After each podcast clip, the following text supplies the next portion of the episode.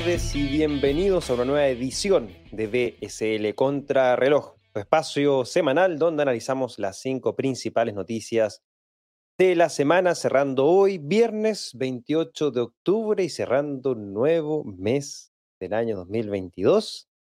Y ya tan solo nos queda noviembre y a disfrutar de Navidad y Año Nuevo y empezar a trabajar en el 2023. Para aquellos que no me conocen, mi nombre es Cristóbal Pereira, soy el director de Blockchain Summit Latam y como todas las semanas o todos los episodios, me ha acompañado mi gran amigo Ezio Rojas, en el Social Media Manager para Latam de Parity Technologies. ¿Qué tal, Ezio? ¿Cómo estás? ¿Cómo ha estado esta semana previo a la Caracas Blockchain Week?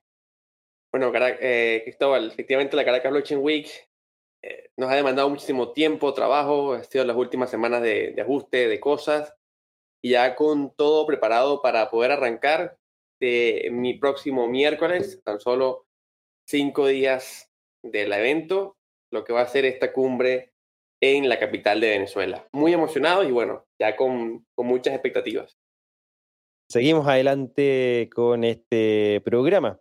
Bueno, eh, antes de partir, como siempre, una pequeña revisión de lo que está haciendo el mercado. El día de hoy, viernes 28 de octubre, Bitcoin transándose en 20.673 dólares, unas pequeñas alzas esta última jornada. Ether en 1.553 dólares, BNB en 298 dólares, XRP en 46 centavos de dólar y ADA de Cardano en 40 centavos de dólar. Recordemos, las cinco principales criptomonedas por capitalización de mercado sin contar las monedas estables o las stable coins. También compartimos un mensaje de nuestro patrocinador Local Cryptos. Muchas gracias Local Cryptos por ser parte de este programa. Así es, Cristóbal. Y es que agradecemos a Local Cryptos porque si requieres cambiar Bitcoin por dólares, euros, pesos o bolívares, puedes usar Local Cryptos, el mercado peer-to-peer -peer más seguro. Local Crypto es una plataforma sin custodia. Esto quiere decir que no requieres dejar tus llaves privadas en manos de nadie para poder cambiar tu vida. Con más de 100.000 usuarios y más de 40 formas de pago diferentes, Local Crypto es el mejor lugar para comprar y vender Bitcoin. Te puedes registrar desde ya en localcrypto.com o en el link que se encuentra en la descripción de este programa. Pueden eh, transar eh, con Bitcoin, Bitcoin Cash, Litecoin, Ether en Local Cryptos, así que los invitamos que puedan revisar sus servicios. Un sistema peer-to-peer bastante seguro y con, como ya lo dijo Besio, bastantes formas de pago. Así que muchas gracias a Local Cryptos por ser eh, parte de este programa. También revisamos o hacemos un pequeño recap de las tres noticias más importantes que tocamos en la última edición de BSL contra reloj. Y es que la Aptos Foundation realizó un airdrop de 20 millones de tokens a los primeros usuarios de su red de pruebas. Mastercard recurre a Paxos para implementar el comercio de criptomonedas para los bancos y Tron se convirtió en la cadena de bloques nacional de Dominica. También las noticias que vamos a estar compartiendo, recuerden que las encuentran en la descripción de este programa. Van a estar las cinco noticias, los cinco enlaces, para que ustedes también puedan seguir estas noticias y sacar sus propias conclusiones y realizar sus propios análisis. También encontrarán los enlaces para Blockchain Summit Latam y Cointelegraph en español. Si no estás viendo nuestro canal de YouTube, te invitamos a suscribirte, dejarnos tu like para que así más personas puedan conocer nuestro contenido. Y si nos estás escuchando en formato diferido, en podcast, ya sea en Apple Podcast o en Spotify, te invitamos también a calificarnos con cinco estrellas para que así también más personas puedan conocer este contenido valioso semana a semana. Sin más que agregar y ya listos y dispuestos para iniciar esta nueva jornada de BSL contra reloj. ¿Con qué noticias partimos esta semana, Ezio? Bueno, Cristóbal, partimos de lo local y es que SushiSwap creará tres DAOs en Panamá y Caimán en la reestructuración de su negocio. La SushiDAO una organización autónoma descentralizada que está detrás de la bolsa de criptomonedas SushiSwap, ha aprobado el 26 de octubre una reestructuración legal para crear tres nuevas entidades descentralizadas con el objetivo de proporcionar más flexibilidad y poder dar esto a sus operaciones. La propuesta, que recibió el 100% de los votos a favor, creará la DAO Foundation, la Fundación Panameña, y la Sociedad Anónima Panameña, cada una de ellas con fines diferentes. Entre otras cosas, la DAO Foundation podrá administrar la tesorería, las subvenciones y los procesos de gobernanza on-chain y facilitar las propuestas y las votaciones. La Fundación Panameña administrará el protocolo existente de Suchi, incluyendo los smart contracts relacionados con el Automated Market Maker o libro de órdenes, Cashi y el staking. Finalmente, la Corporación Panameña operará la capa GUI, el frontend del protocolo. Según el debate sobre la preposición, se espera que el proceso para establecer la estructura de la entidad dure cuatro semanas. Según Sushi, el propósito de la estructura y el marco de la entidad es proporcionar la máxima flexibilidad para que Sushi proceda en cualquier dirección que la DAO o la gobernanza le lleven, al tiempo que se mitiga el riesgo. Cristóbal, estamos viendo SushiSwap aterrizando en Panamá. ¿Por qué crees que tomaron este destino como decisión. Bueno, eso es bastante interesante esta noticia y también, bueno, bastante interesante las implicancias que tiene para el ecosistema cripto también. Y es que, bueno, según el detalle de la propuesta, la estructura sería la siguiente. Como bien mencionaste, la Fundación DAO, que estaría en Islas Caimán, se encargaría de tener un consejo de gobernanza para administrar la gobernanza on-chain del protocolo de SushiSwap y facilitar las actividades off-chain. Para eso podrá administrar los recursos, entregar los grants, ¿cierto? las subvenciones, facilitar propuestas y votaciones para la gobernanza. La Fundación Panameña se encargará de administrar el protocolo que existe de Suchi, incluyendo los contratos inteligentes relacionados con los Automated Market Maker, Cashi y Staking. Se encargará de gestionar los contratos de trabajo con empresas proveedoras que van a permitir el desarrollo del protocolo, un punto muy importante. La corporación panameña, por otro lado, se encargará de operar el front-end del protocolo, es decir, eh, el sistema con el cual nosotros eh, ingresamos a SushiSwap, ¿cierto? Cuando ingresamos o navegamos por Internet entramos a su página web, ese es el front-end que va a ser o va a estar a cargo de la corporación panameña. La corporación será una subsidiaria de la Fundación Panameña y sostendrá contratos de trabajo con empresas para el desarrollo del front-end del protocolo.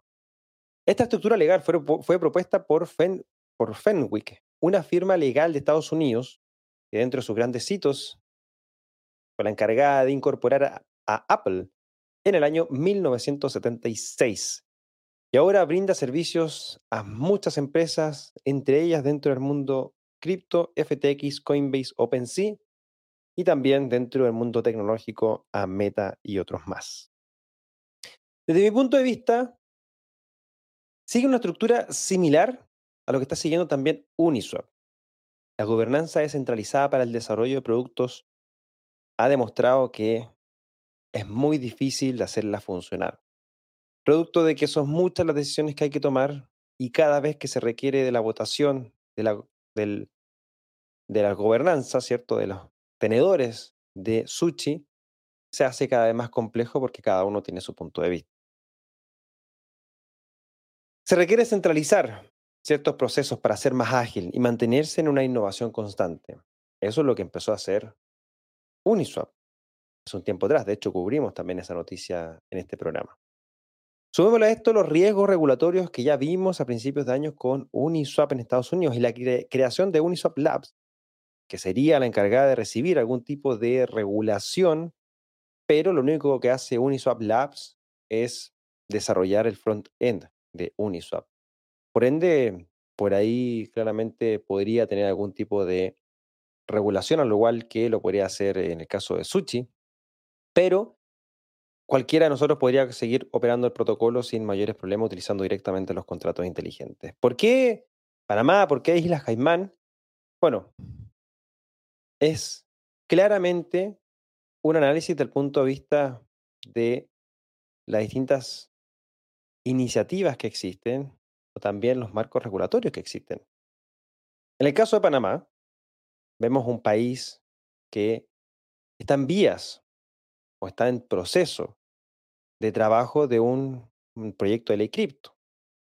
Actualmente eh, está siendo reanalizado por parte de la Asamblea Nacional, algunas de sus partes ya pasando por distintos procesos. Es un país eh, donde, la verdad, en un inicio, 2012, 2013, vivió una gran cantidad de referentes del mundo Bitcoin. Y claramente en Islas Caimán hemos visto una gran cantidad de empresas cripto basarse también por las facilidades regulatorias que existen. Entonces, en el análisis legal se buscan jurisdicciones que obviamente cumplan con las necesidades que tiene actualmente SushiSwap. Por ende, y con esta estructura, puede darse la sensación de que estas son dos entidades, me refiero Islas Caimán y Panamá, que pueden ser lugares donde poder desarrollar y constituir claramente este tipo de actividades, lo que obviamente podría promover a Panamá y a Islas Caimán como referentes dentro de esta materia.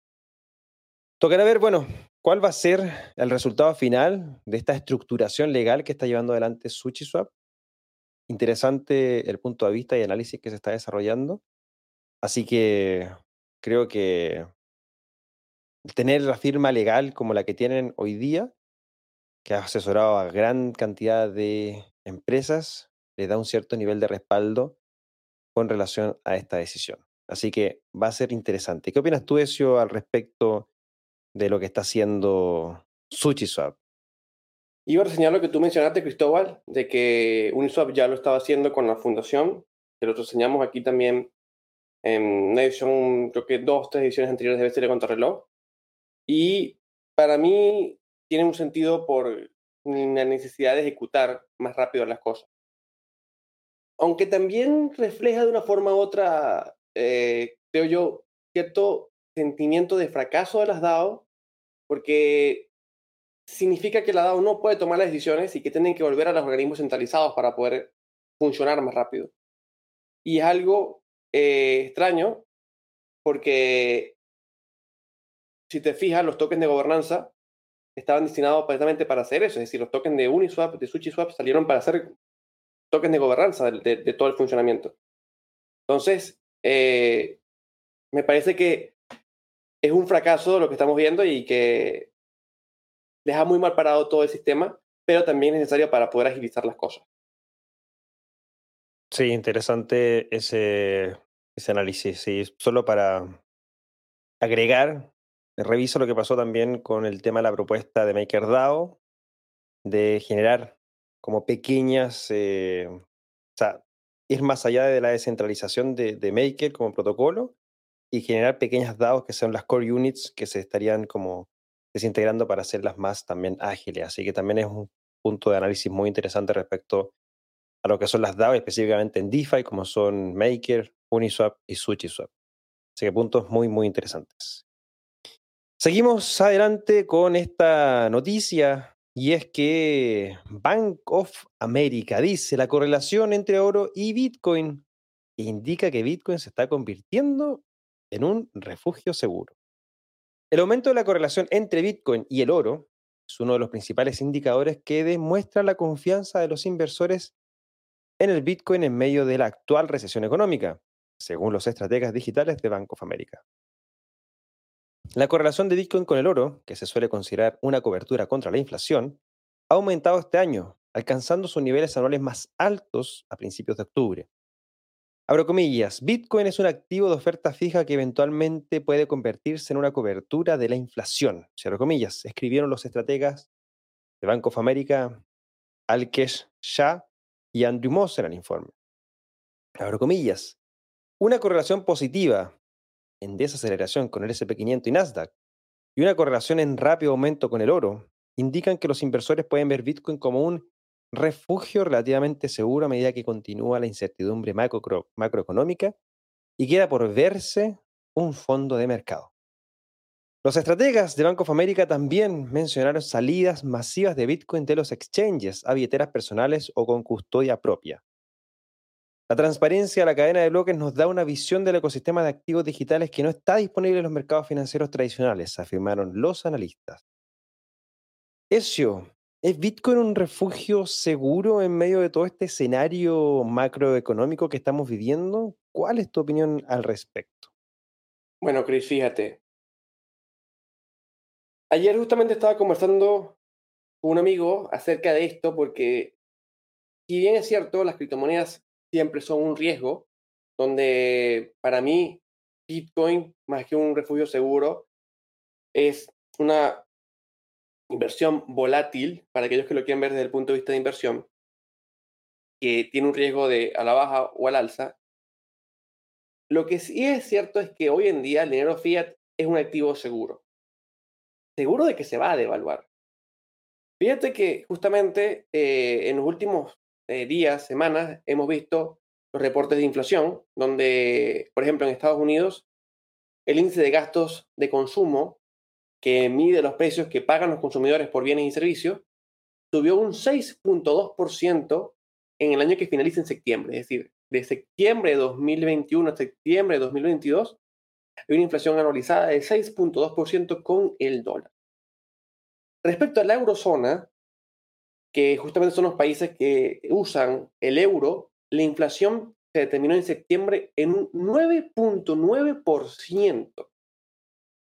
Mientras que en el Reino Unido, la inflación anualizada al mes de septiembre se disparó hasta un 10.10%. Es decir, estamos hablando de que las monedas más sólidas de los mercados, la libra esterlina, el euro y el dólar, han tenido una fuerte inflación. Es decir, han tenido la seguridad de que se están devaluando, están depreciando. Ante esto, lo que tenemos es que tenemos un activo, que es un riesgo, Bitcoin, ciertamente, frente a monedas fiat que son, están depreciando. Y no solamente son las monedas fiat. La semana, de hecho, pudimos ver que parte de las acciones de las empresas más sólidas de los Estados Unidos, Facebook, Amazon, tuvieron caídas de doble dígito. De hecho, casi de un 20% ambas. Por ejemplo, Amazon cayó un 18%, Facebook cayó un 19%. Google también tuvo una gran caída. La única que se salvó de las denominadas FANG fue eh, Apple, que hoy justamente tuvo una gran subida por reportes de interés. Entonces, lo que estamos viendo es que, si bien es cierto que Bitcoin sigue teniendo la perspectiva de volatilidad, para nadie un secreto que ha tenido un, movimiento de cercano al 6% en un plazo muy corto de tiempo, todavía estamos viendo un activo que parece ser más racional que lo que estamos viendo frente a la inflación de las monedas fiat y frente a la volatilidad de los mercados de valores. Así que, para mí, desde mi punto de vista, hoy en día Bitcoin parece estar convirtiéndose en un activo más sensato de lo que estamos viendo hoy en en el resto de las acciones. Siempre dudo con respecto a la comparación con el oro. Lo más seguro es que estemos ante una correlación temporal, pero más allá de la correlación que podemos tener temporalmente, al día de hoy, a los últimos meses, un movimiento más estable hemos visto en otros activos.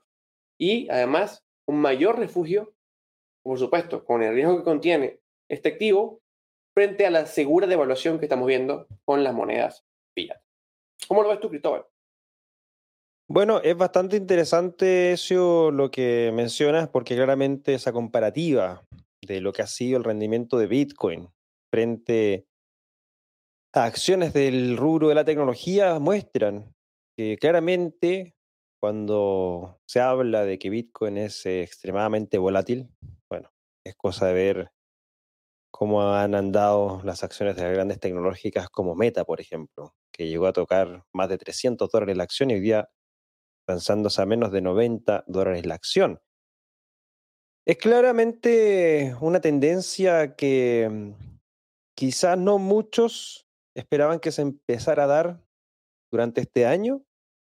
Yo estimaba que próximo año, finales del próximo año, iba a haber una tendencia más cercana a tener un cierto grado de correlación entre Bitcoin y el oro algo más estable. Pero claramente eso se ha adelantado. Muestra que los inversores están viendo a Bitcoin también como una forma de refugio para el largo plazo, quizás también con miras especulativas, ya que un Bitcoin en torno a 20 dólares después de haber tocado los 69 mil dólares y con miras a los próximos 2 a 3 años, que debiese ir otro bull run en el año 2025, debiese, si la historia se vuelve a repetir, a tener un Bitcoin superior a los 69 mil dólares. Por ende, hay claramente un análisis también desde el punto de vista de especulación bastante interesante. Pero claramente Bitcoin ha venido reduciendo su volatilidad año tras año. Eso significa que es un activo con mucho más volumen diario, que grandes compras o grandes ventas no mueven tanto su precio.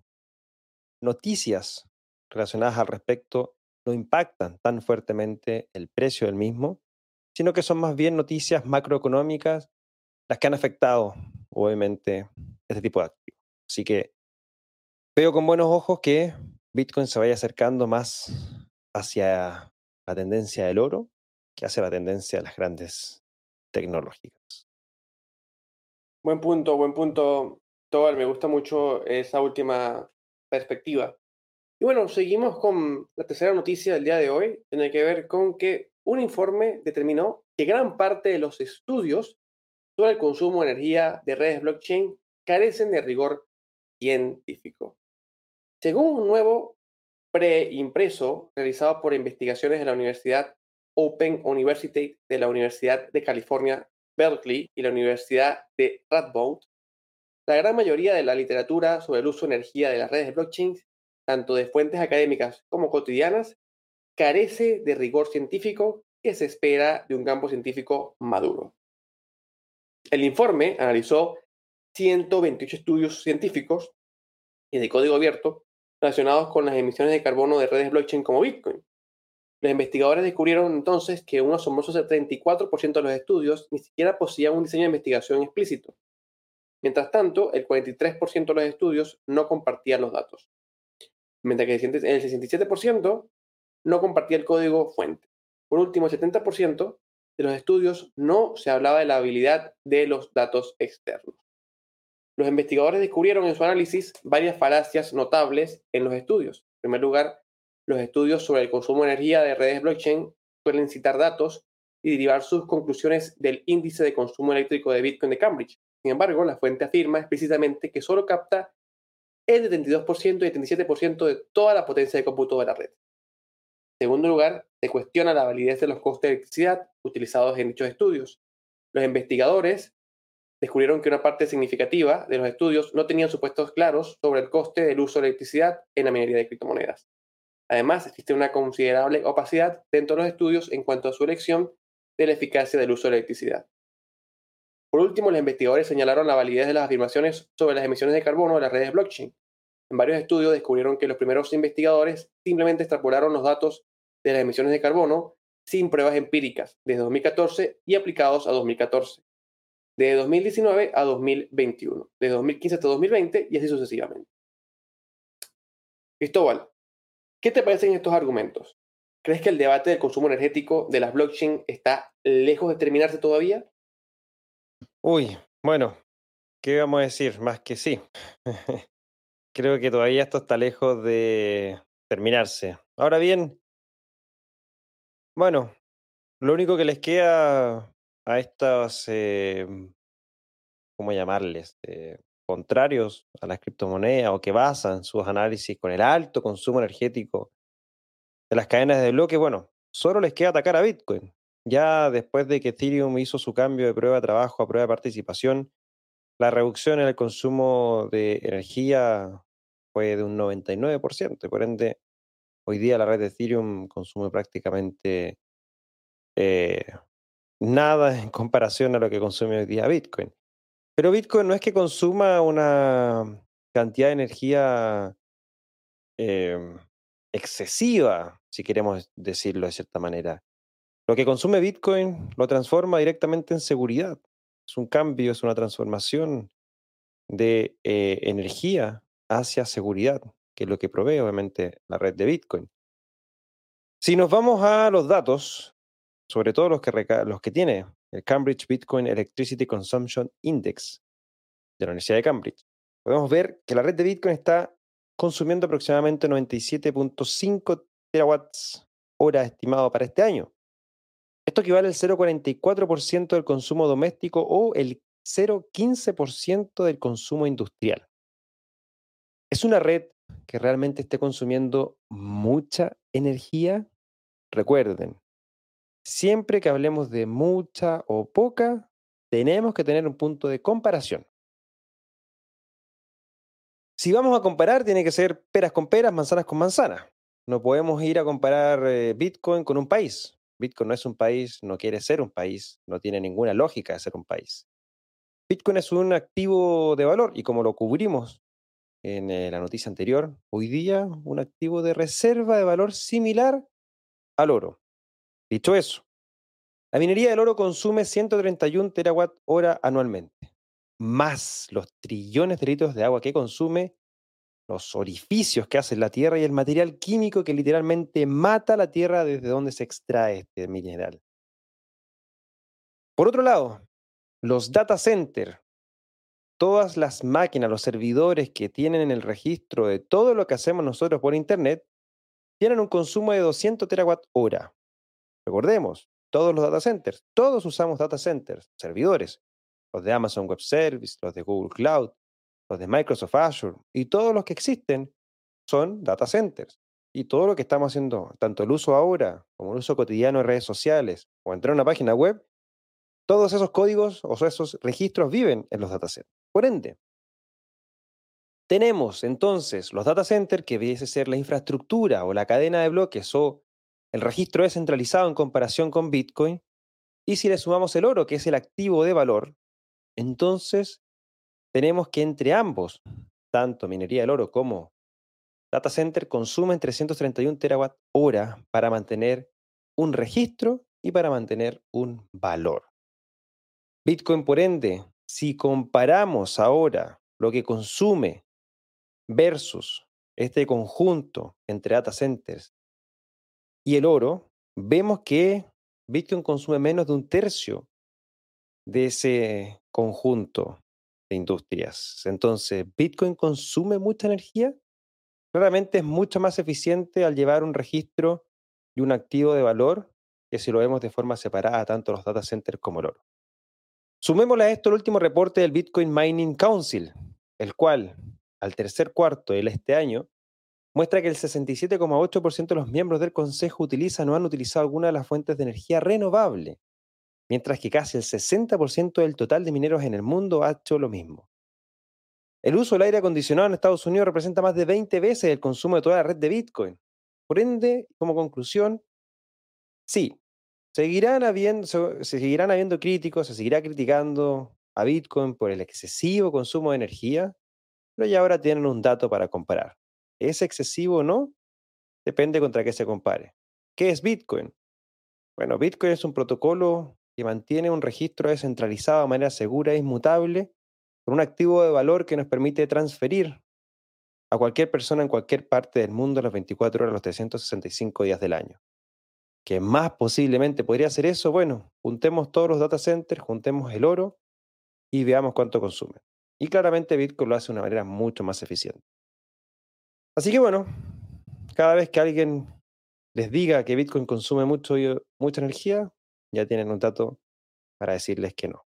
Así que, ¿qué opinas tú, Ezio, al respecto?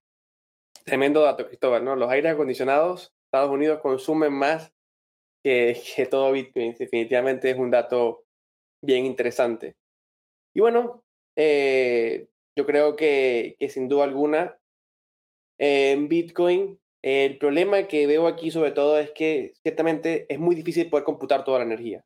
Es decir, hay lugares recónditos de China que están minando que es imposible saber qué está funcionando allí, en Venezuela también, inclusive, lugares aquí que son recónditos que se están minando y no se sabe todos estos datos que se piden, ¿no? En el rigor científico.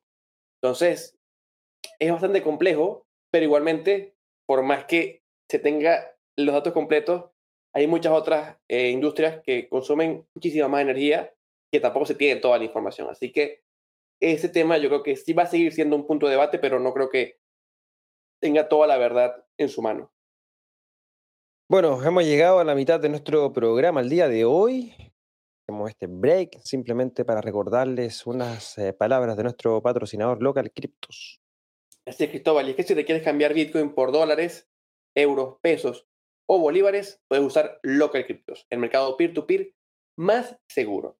Con más de 100.000 usuarios y más de 40 formas de pago diferentes, Local Cryptos es el mejor lugar para comprar y vender. Te puedes registrar desde ya en Local Cryptos en el link que se encuentra en la descripción de este programa. Recuerden que también en la descripción encuentran las noticias que estamos analizando en este programa, los enlaces a Blockchain Summit Latam y a Cointelegraph en español. Si nos estás viendo por nuestro canal de YouTube, déjanos tu like y suscríbete para que no te pierdas nuestros programas semanales. Si nos estás escuchando en formato diferido en Spotify o Apple Podcast, también puedes catalogarnos con cinco estrellas para que más personas puedan escuchar este contenido de valor que tenemos para ti todas las semanas. Así que ya lo saben. Bueno, compartir este contenido nos ayuda a que más personas puedan verlo. Seguimos adelante con este programa, edición número 113. Y a continuación tenemos la siguiente noticia. Ya se las comparto. Aquí está. Los usuarios de criptomonedas en Europa deberán aplicar KYC obligatorio para el 2024. De acuerdo a la ley MICA, también conocida como Markets in Crypto Assets, por sus siglas en inglés, aprobada el mes de octubre en el Consejo Europeo, conocer la identidad del emisor y el receptor de la operación con criptomonedas será obligatorio en el viejo continente desde el próximo año 2024. La ley, que pretende ser la estrategia financiera de la, Unión, de la Unión Europea, establece el régimen aplicable a los proveedores de servicios de criptomonedas, recoge los criptoactivos que estarán sujetos a regulación. Como parte de las presiones ejercidas por organismos como el Grupo de Acción Financiera Internacional, GAFI, la Unión Europea desarrollará la ley adicional al MICA que prevé la, la aplicación obligatoria del proceso Know Your Customer o KYC en todas las operaciones con criptomonedas dentro del territorio europeo.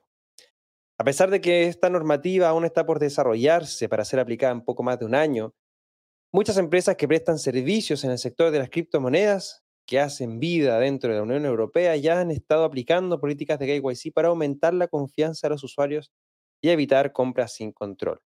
Por ahora, la obtención o intercambio de información sobre la identidad del beneficiario y del sujeto que origina la transferencia de criptomonedas es casi una práctica común entre muchos intercambios centralizados de criptomonedas que ha permitido a empresas como Binance identificar a sospechosos responsables de hacks sobre algunos protocolos DeFi en los últimos meses.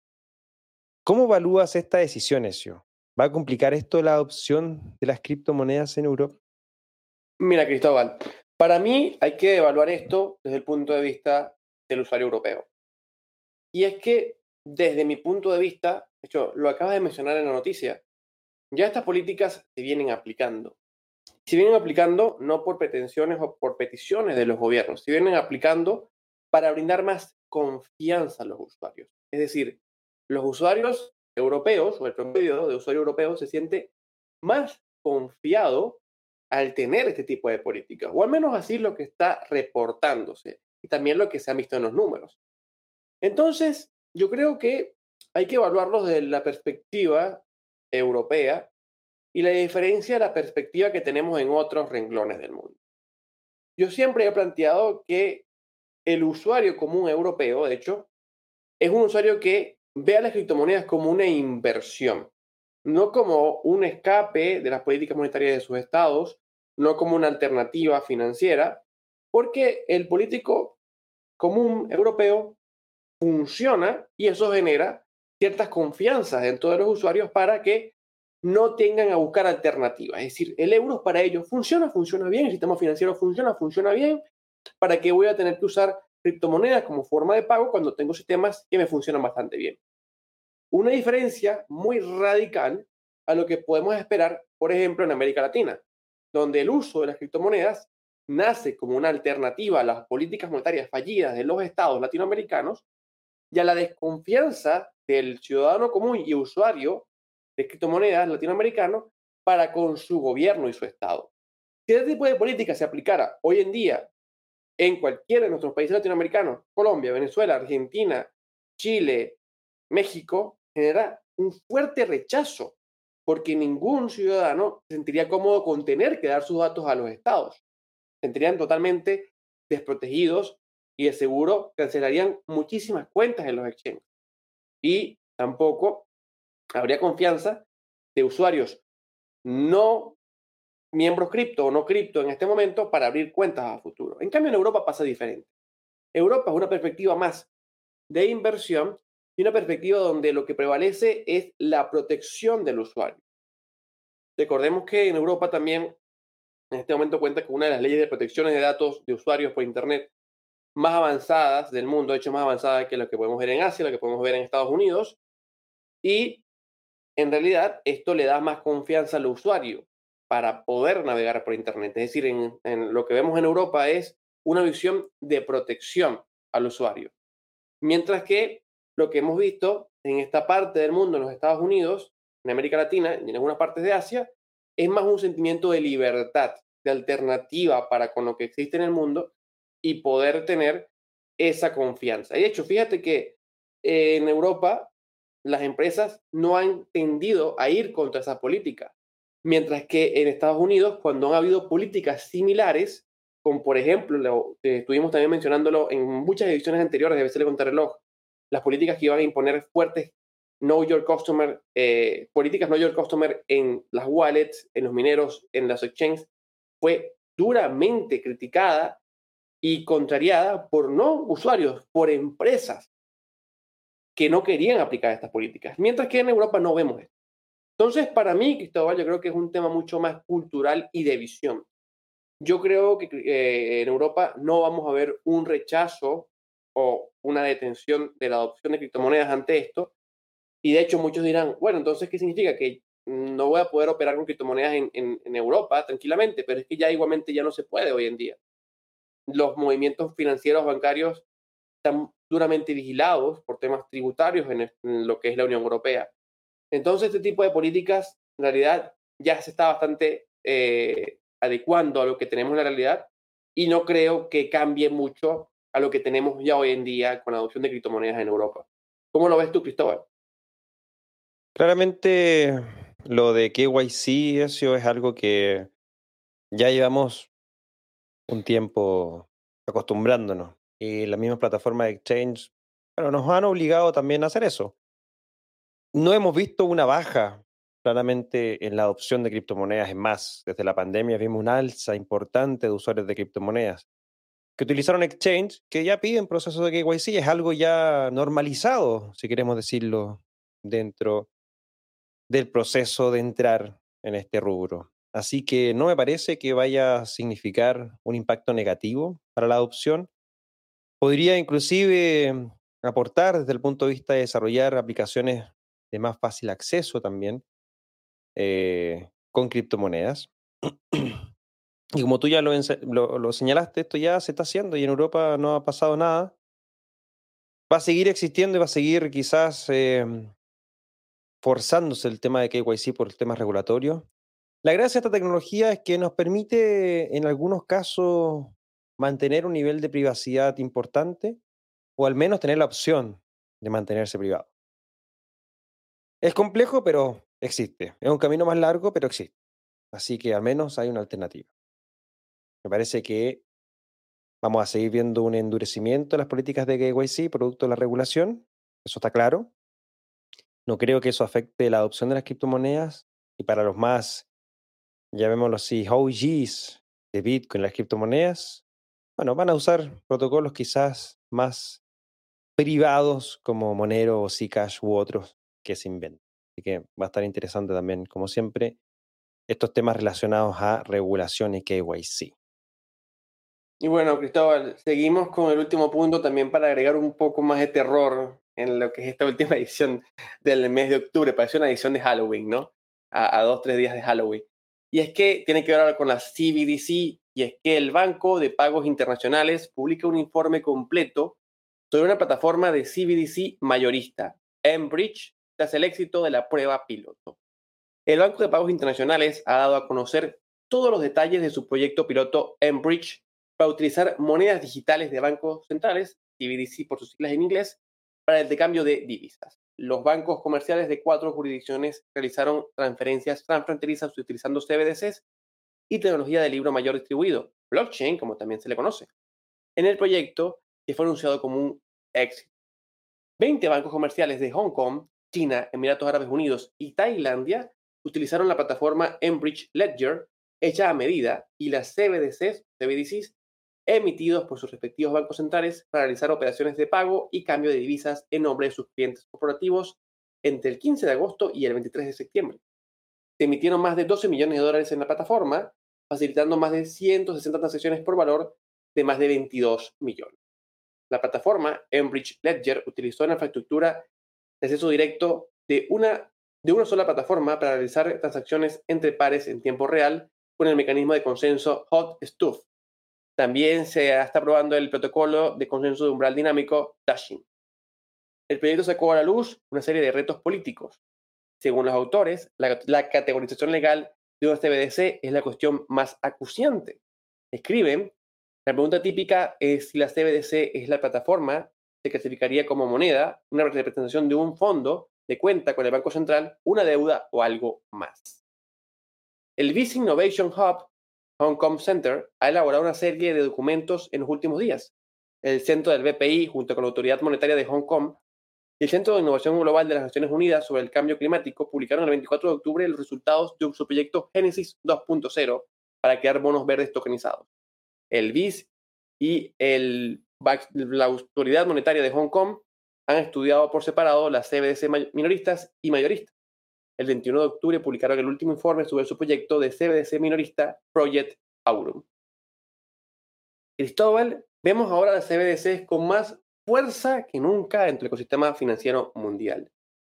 ¿Qué podemos esperar? ¿Estaremos muy pronto rodeados de estas Central Bank Digital Currency?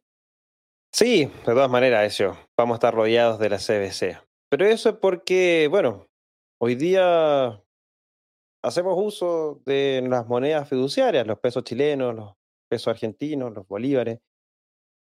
Y finalmente lo que van a hacer las CBDC va a ser una representación digital de estas monedas que seguimos usando hoy día quizás físico, pero en el futuro va a ser 100% digital. Entonces vamos a seguir rodeados del sistema fiduciario tal cual lo conocemos hoy. La única diferencia es que va a ser de manera digital.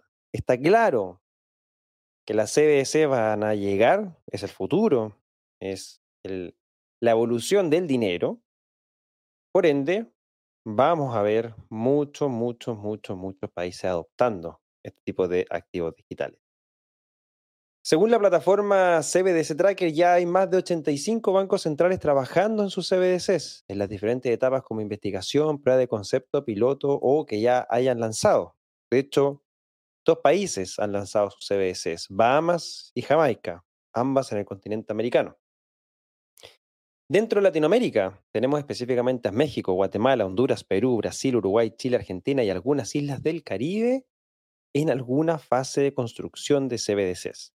Ecuador, Ecuador fue pionero en su minuto, 2018, pero el proyecto fue cancelado.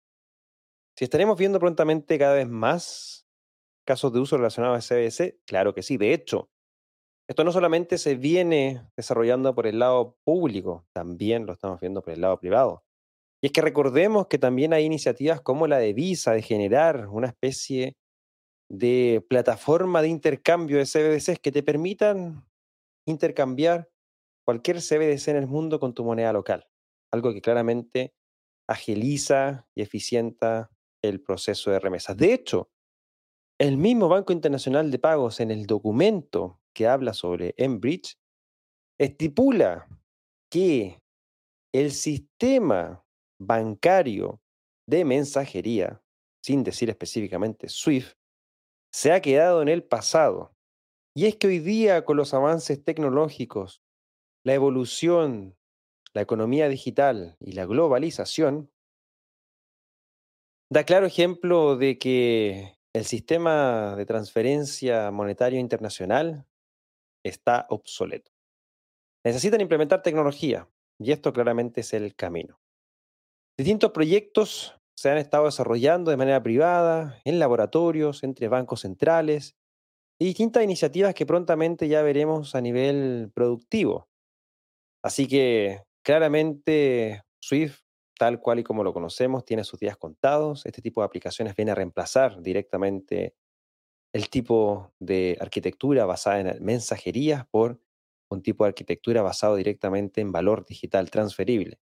Emitido por, bueno, bancos centrales, mismo dinero que utilizamos todos los días de manera digital, con distintos tipos de arquitectura, distintos tipos de tecnología, la gran mayoría utilizando redes distribuidas, DLT o simplemente blockchains. Lo más probable es que algunas, o la gran mayoría, privadas o permisionadas. Pero bueno, veremos también si es que existirá alguna que se haya desarrollado, que se esté desarrollando también en redes públicas. La economía digital es el futuro y claramente ni el sector privado ni el sector público quieren quedarse atrás. Así que creo que sí vamos a ver prontamente ya un gran desarrollo e implementación de las CBDCs, aplicaciones y plataformas de empresas privadas que van a hacer uso de estas CBDCs, como lo que les comenté de Visa, y claramente hay un eh, mayor eh, interés por parte de la economía tradicional de que este tipo de activos pueda desarrollarse prontamente. ¿Qué opinas tú, Ezio, al respecto? Preocupante, Cristóbal, preocupante. A mí lo personal siempre me han preocupado mucho las CBDC. Desde que las empecé a escuchar en el 2019, 2020, recuerdo que, que me preocupé muchísimo porque veía todas las posibilidades que tenían autoridades para con ello. Y luego cuando se fueron haciendo pruebas en lo que fue China, sobre todo, que es la primera nación grande que tiene su CBDC, por ejemplo, el, yuan temporal que sacaron para poder tener fecha de caducidad del dinero, súper preocupante el nivel de control que pueden tener eh, los estados para con el gasto de los ciudadanos. En lo personal, creo que las CBDC son un motivo de preocupación. Sin embargo, habrá que ver cuánto pueden los ciudadanos o las eh, autoridades, no autoridades, actores, mejor dicho, de los estados pueden controlar con una balanza ese exceso de poder que pueden tener los estados para con la CBDC.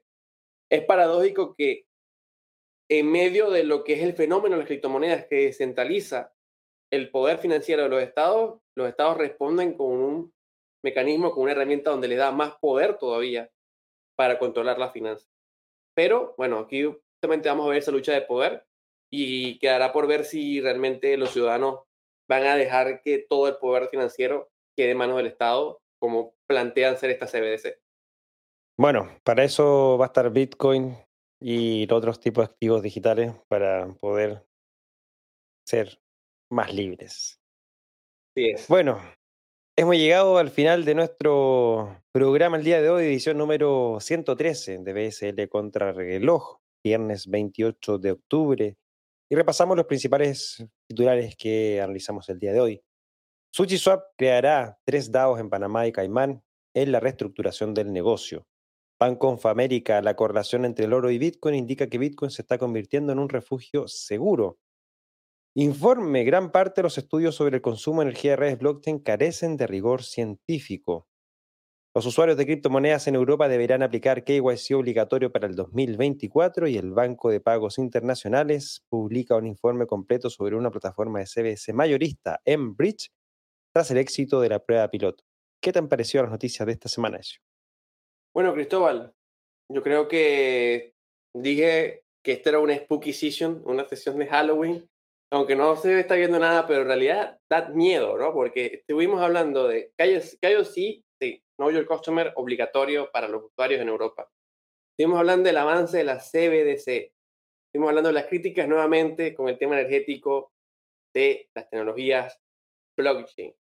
Son elementos que van duramente a criticar a, las criptomonedas, que hoy en día su talón de Aquiles, que están usando todos los enemigos, es el tema energético.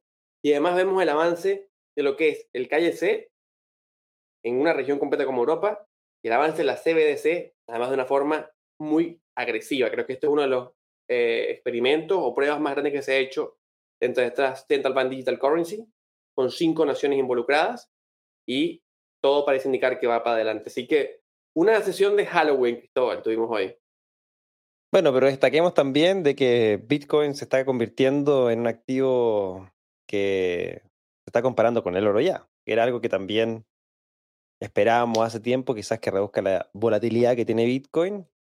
Así que también es una noticia que yo diría vale por las dos, o tres negativas que, que, cubrimos el día de hoy. Así que quizás estamos en empate en esta, en esta edición. Pero bueno, muchas gracias a todos los que nos han acompañado. Próxima semana estaremos en Caracas para la Caracas Blockchain Week. Así que estaremos haciendo algún tipo de despacho desde Caracas, Venezuela, para reportarles qué tal se está viviendo el ecosistema cripto en el país caribeño. Así que muchas gracias desde ya a toda la organización por la invitación. Y nos estaremos viendo eso presencialmente ya en un par de días más para dar inicio a este gran evento que, como lo he visto en redes sociales, va a estar bastante, bastante bueno. Si no tienes eh, información, Ezio, ¿dónde pueden conseguirla? Miren, nos pueden escribir en nuestras redes sociales, tanto en Twitter como en Instagram, CCS Blockchain WK. Si quieren información de entradas, agenda o cualquier duda que tengan, nos pueden escribir que los esperamos en Caracas. Excelente. Bueno, muchas gracias a todos y todas. Nos estamos viendo eh, la próxima semana. Vamos a ver bien ahí qué día podemos hacer el eh, programa. Y bueno, si no nos vemos, nos estaremos escuchando y si nos vemos presencialmente, mejor aún. Que vas a estar en eh, Caracas para Caracas Blockchain Week. No dudes en hablarme y obviamente compartir un poco respecto a lo que está pasando. Así que muchas gracias a todos y todas, que tengan un feliz fin de semana y nos estamos viendo en una próxima edición de BSL Contrarreloj. Adelante, Ezio, con tu despedida. Bueno, Cristóbal, gracias nuevamente por la oportunidad de estar aquí contigo. Gracias a todos los que nos ven en vivo, los que nos ven en diferido. Y, por supuesto, ya, bueno, muy emocionados por verlos la próxima semana en Caracas, en la Caracas Blockchain Week. Nos vemos, que esté muy bien. Hasta la próxima edición. Chao, chao. Chao. BSL Contrarreloj es una traducción de Latam Tech en conjunto con Cointelegraph en español. Las opiniones vertidas en este programa son de exclusiva responsabilidad de quienes las emiten y no representan necesariamente el pensamiento ni de Latam Tech ni de Cointelegraph. No entregamos recomendaciones de inversión, te invitamos a realizar tu propia investigación.